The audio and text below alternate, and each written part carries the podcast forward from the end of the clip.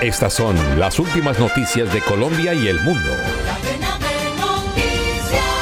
La captura de Nicolás Petro Burgos, hijo mayor del presidente Gustavo Petro, y Daisuris del Carmen Vázquez Castro, finalmente fue legalizada por un juez de control de garantías. Desde el búnker de la Fiscalía en Bogotá, los dos señalados de lavado de activos atendieron la audiencia y quedan a la espera de que el próximo martes la Fiscalía dé a conocer las pruebas en su contra.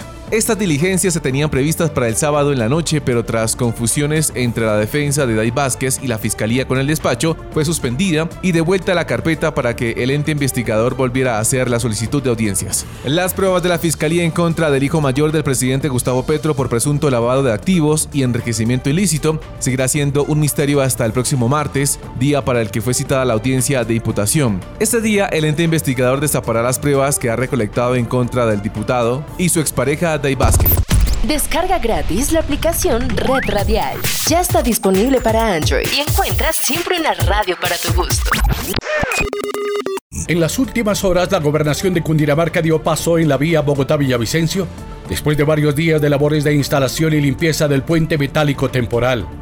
Por su parte, el concesionario Coviandina, encargado de la administración de esta vía, dio a conocer el plan de manejo del tráfico durante esta fase 1 que consiste en la apertura del puente militar de 54 metros, que se encuentra sobre el puente Naranjal que está sobre la calzada Bogotá-Villavicencio. No se puede permitir el paso peatonal mientras los vehículos circulan sobre el puente.